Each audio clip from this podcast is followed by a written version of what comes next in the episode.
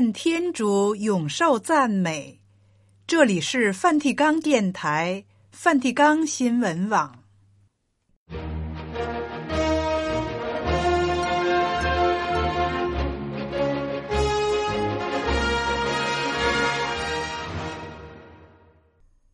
听众朋友好，今天是二月十四日，星期三。在今天的节目时间里，我们首先为您播送新闻时事、圣座活动和普世教文，然后是活的信德，继续播送圣言会圣弗若瑟神父在中国传教的事迹。现在，请您收听今天的播音内容。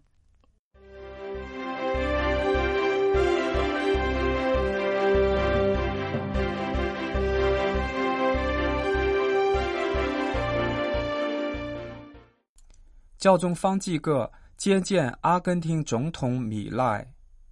教宗方济各接见坦桑尼亚总统哈桑女士。教宗方济各在二月十一日世界病人日，向世人大声疾呼：不能容忍战争地区侵犯人权的暴力行为。教宗发表四旬期文告。教宗在文告中指出。世界在冲突中摸索，但友爱在许多原地得胜。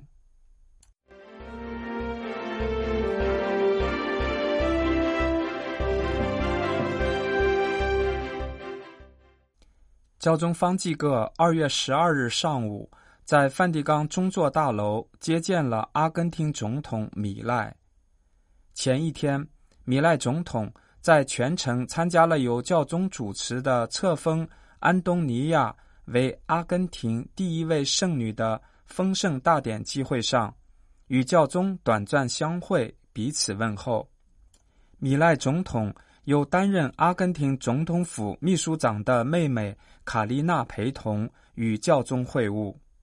圣座新闻室的一份公告称，在与教宗会晤后。米赖总统会晤了圣座国务卿帕罗林书记，圣座国务院与各国及国际组织关系部门秘书长加拉格尔总主教也在场。公告称，双方在亲切的交谈中，对圣座与阿根廷共和国之间的良好关系表示满意，并表示愿意进一步加强这种关系。随后。也讨论了新政府应对经济危机的计划。公告最后表示，双方在会谈中也提到一些国际议题，特别是一些正在进行的冲突和对国家间和平应付出的努力。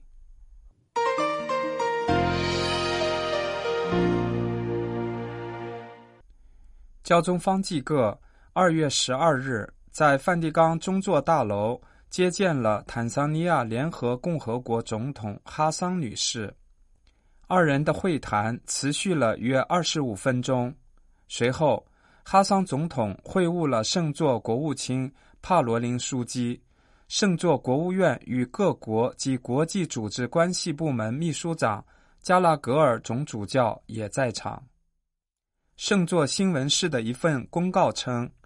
双方在圣座国务院进行的亲切交谈中，对圣座和坦桑尼亚之间现存的良好关系表示满意，并特别谈到天主教会在坦桑尼亚中为了人民的福祉，尤其是在爱德、教育和医疗卫生领域发挥的作用。公告也表示，双方在会谈中提及坦桑尼亚的社会环境。以及该国面临的挑战。此外，也就区域的情形和国际现状交换了意见，希望尽最大努力推动和平。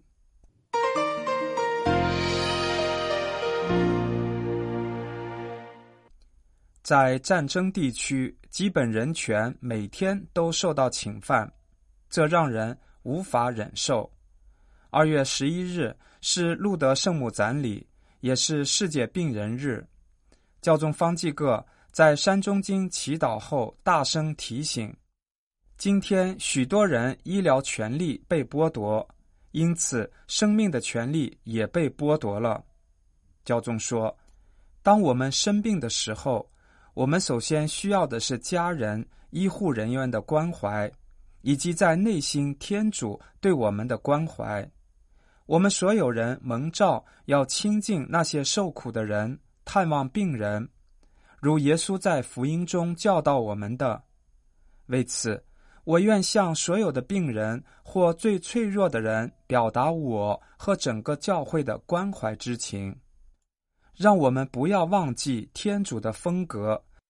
最后，教宗大声指出：弟兄姐妹们，在这世界病人日，我们不能忽视这样一个事实：如今有很多人医疗的权利被剥夺，因此生命的权利也被剥夺了。我想到那些生活在极端贫困中的人，我也想到了战争地区，那里的基本人权每天都受到侵犯，这无法让人忍受。让我们为饱受折磨的乌克兰、巴勒斯坦和以色列祈祷，也为缅甸和所有遭受战争折磨的人们祈祷。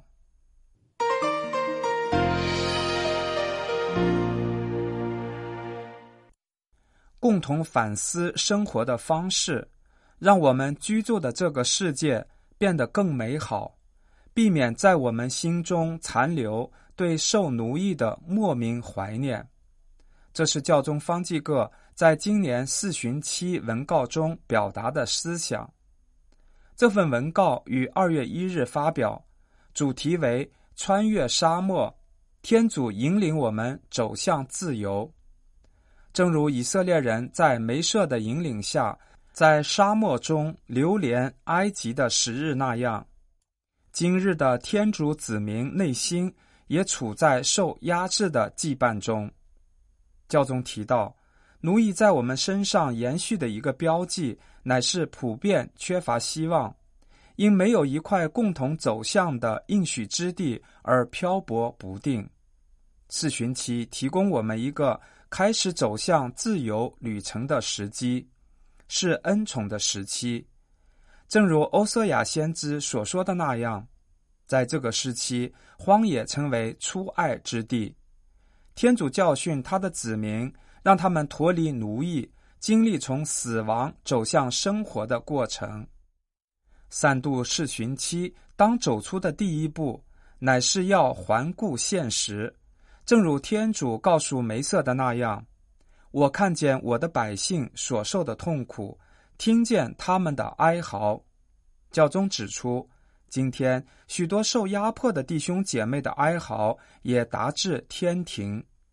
我们要询问自己：我们也听到了吗？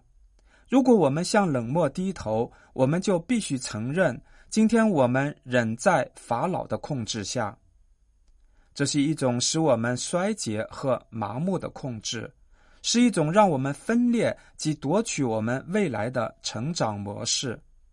地球、空气和水被它污染，人的心灵也被它腐蚀。虽然我们或自由的形成，借着圣喜已经开始，但在我们心中仍有一种对受奴役的莫名怀念。就好似迷恋于已知事物的安全感，而不顾自由受到损害。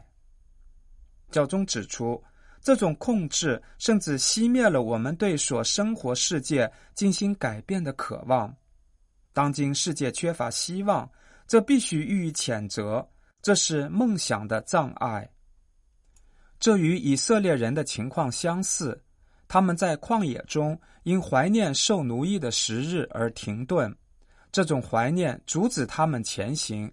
出走是能停下来的，否则就无法解释为什么人类已经达到普世友爱的门槛。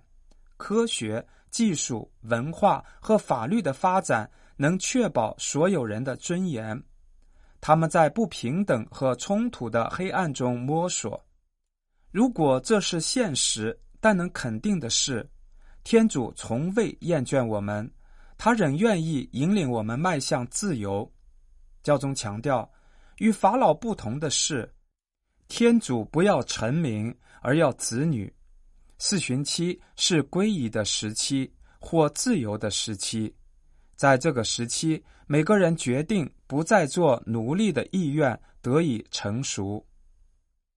另一个使我们停顿不前的障碍是偶像，它就如法老的声音在我们当中散布，又使我们追求一种以掌握全部权力、受到公认以及拥有最好的一切为基础的生活。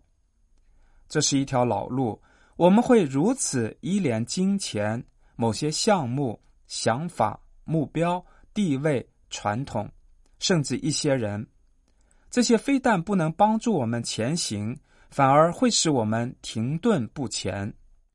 他们非但不使我们相遇，反而使我们彼此对立。然而，还有一种新人类，那就是弱小和谦卑的子民。他们不屈服于谎言的诱惑。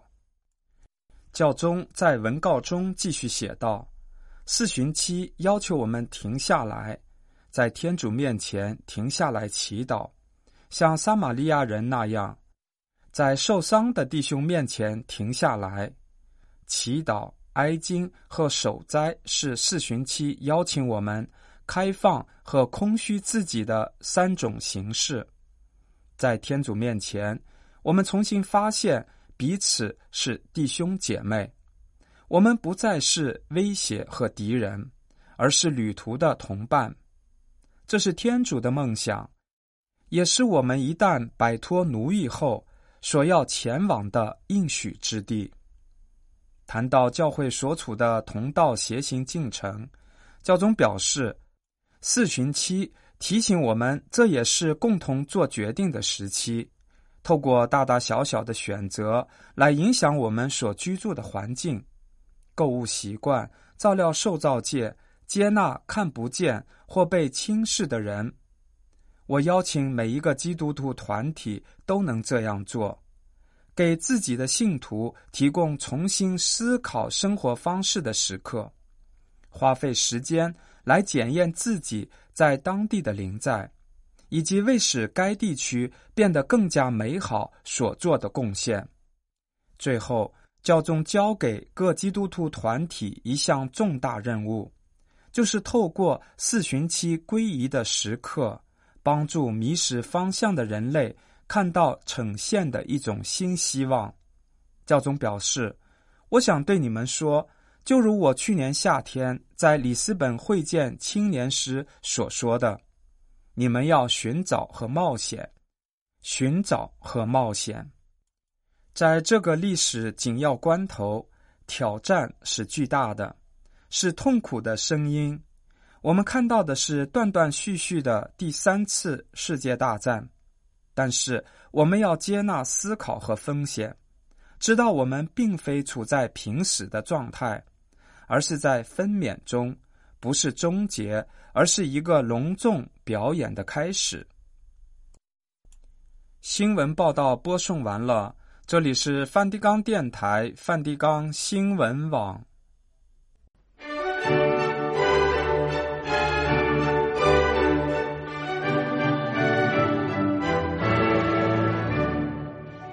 听众朋友们，现在请您收听《活的信德》。圣言会，圣弗若瑟神父在中国传教的事迹。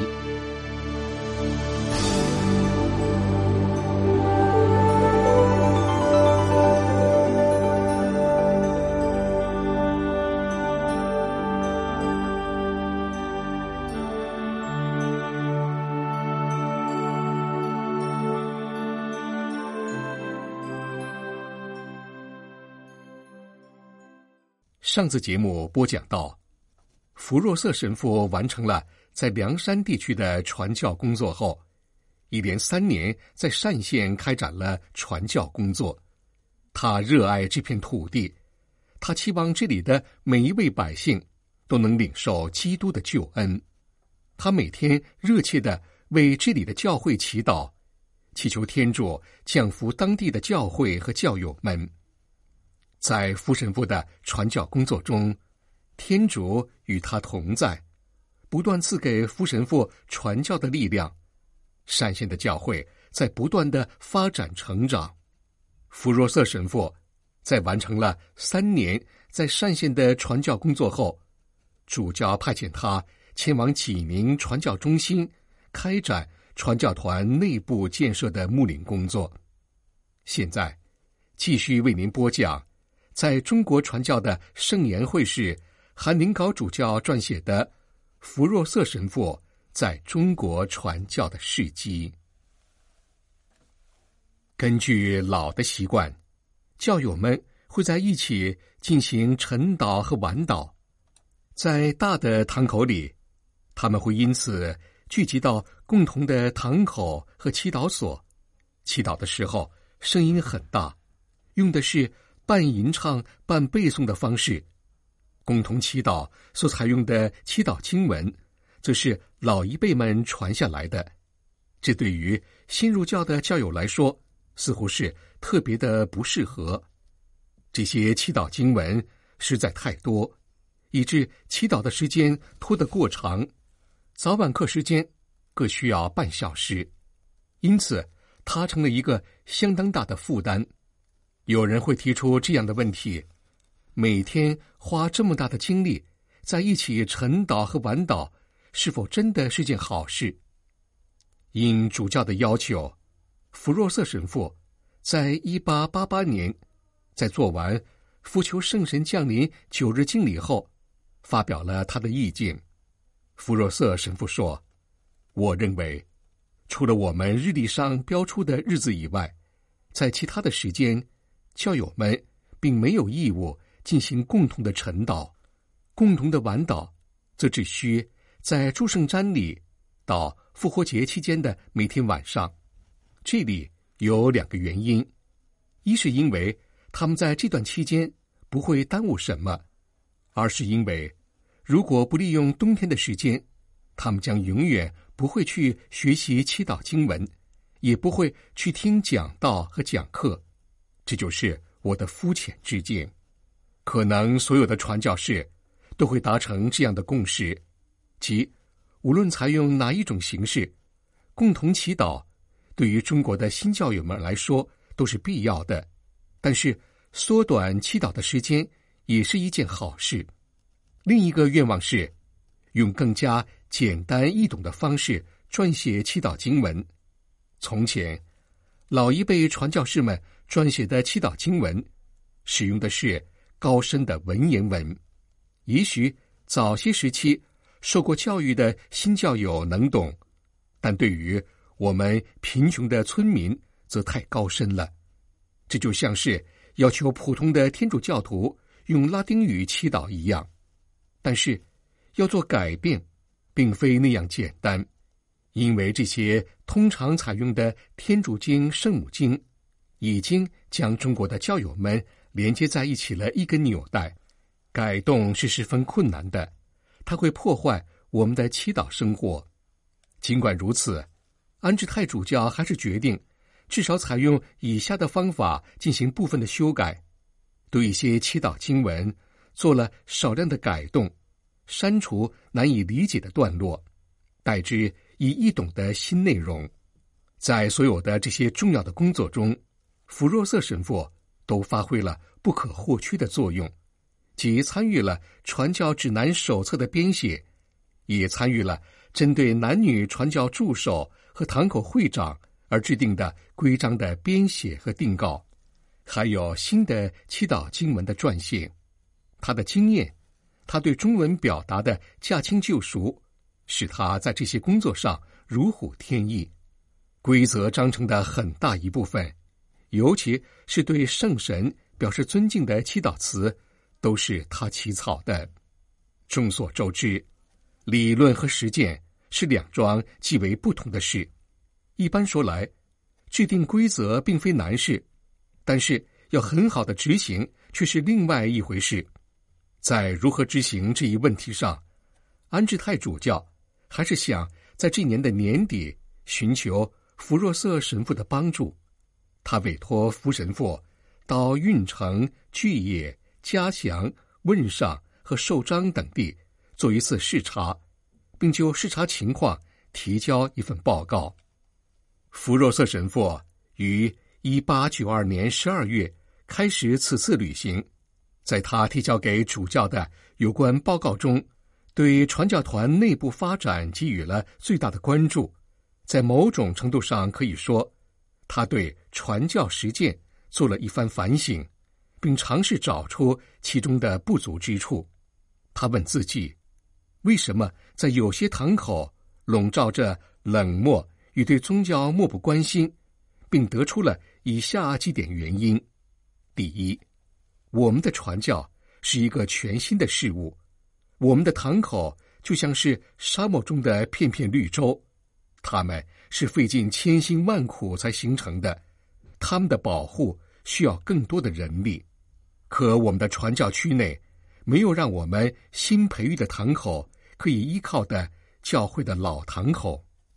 第二个重要因素是操之过急，已获取的领地还没有完全巩固，就急于征服新领地，老的堂口没有得到广泛而深入的发展，反而。因缺少应有的照管而倒退，日渐萎缩。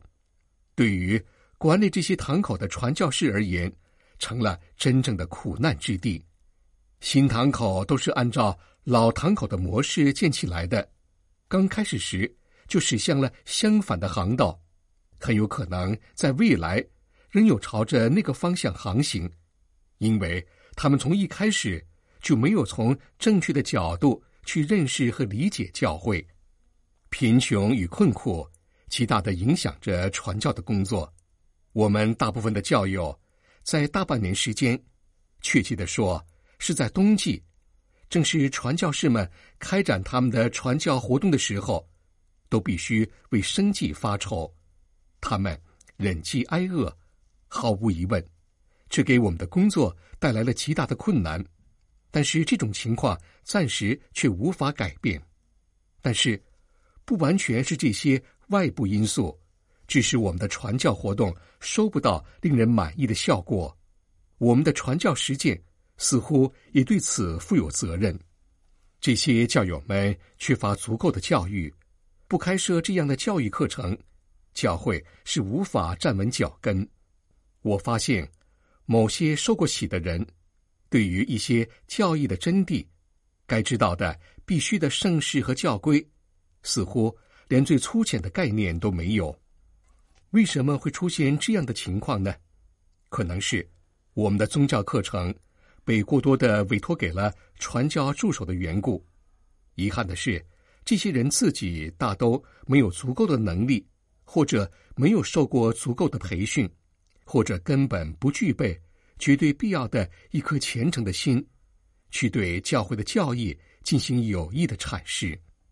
因此，传教士们就肩负着双重责任：既要自己动手给新教友们上课，又要做传教助手们的强大后盾，让他们逐渐掌握所需要的本领。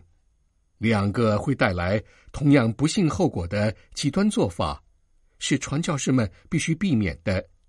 一是，要避免一直待在一个地区，这样会在交友当中产生疲劳效应，以及造成他们的冷漠；二是，要避免匆匆的从一个堂口赶到另一个堂口，而不留下信德的表样。比较得体的做法，是在每一个堂口待上四五天，并且要全身心的、不辞劳苦的。投入到对堂口的照料之中，只有这样，传教士的每次造访才能够使堂口大步向前。至于对女教友的教育，比起对男教友的教育来，我发现有着更大的缺陷。因此，我认为在这方面，传教士也必须更多的尽力而为。可以采取的办法是开设共同的教育课程。更好的方法，或是对女教友们进行专门的教育。由于传教士的使命是一个超自然的事业，教会完完全全是扎根于超自然的土壤中。因此，我们可以得出这样的结论：即传教士们必须更多的借助超自然的方法来完成他的事业。儿童时期已接受洗礼的男孩、女孩，到了十二三岁，仍不告诫和领圣体，这是不妥当的。我认为，在接受洗礼后的第一年，就可以让新教友们领圣事。此后不是每年一次，而是要经常性的去领圣事，每次都要做好充分的准备，不分老幼，大家都要参加。此外，在做准备时，传教士们不能只是起监督的作用，而把剩余的工作都丢给男女传教员，他必须亲自去抓教育和做准备工作，否则的话。人们做事就会马马虎虎，而教会的盛世就可能遭到亵渎，也会给整个堂口带来厄运。这种不幸会从根部毒害堂口，直到把堂口给毁了。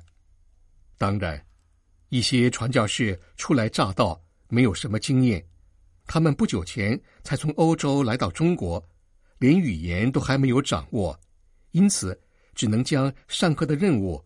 统统交给当地的男女传教员。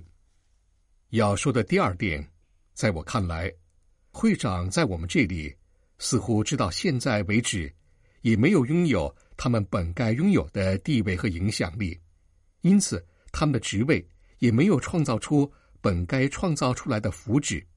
如果每个传教士都能把他的堂口会长召集起来，尝试。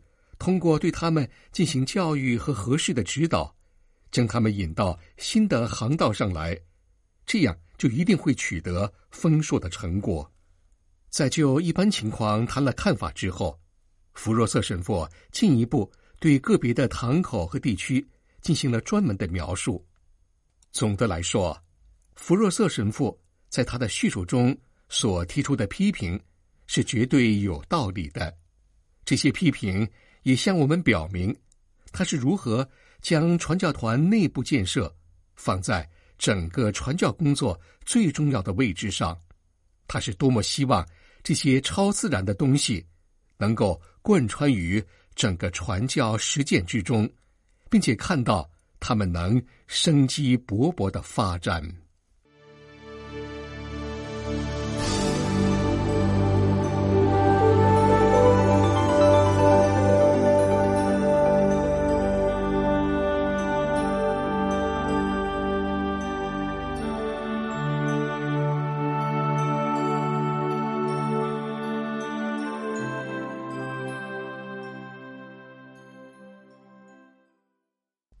才您收听的是《活的信德》，这里是梵蒂冈电台、梵蒂冈新闻网。今天的节目全部播送完毕，我们在明天同一时间为您播送的节目是新闻报道和基督徒的婚姻与家庭，欢迎您按时收听。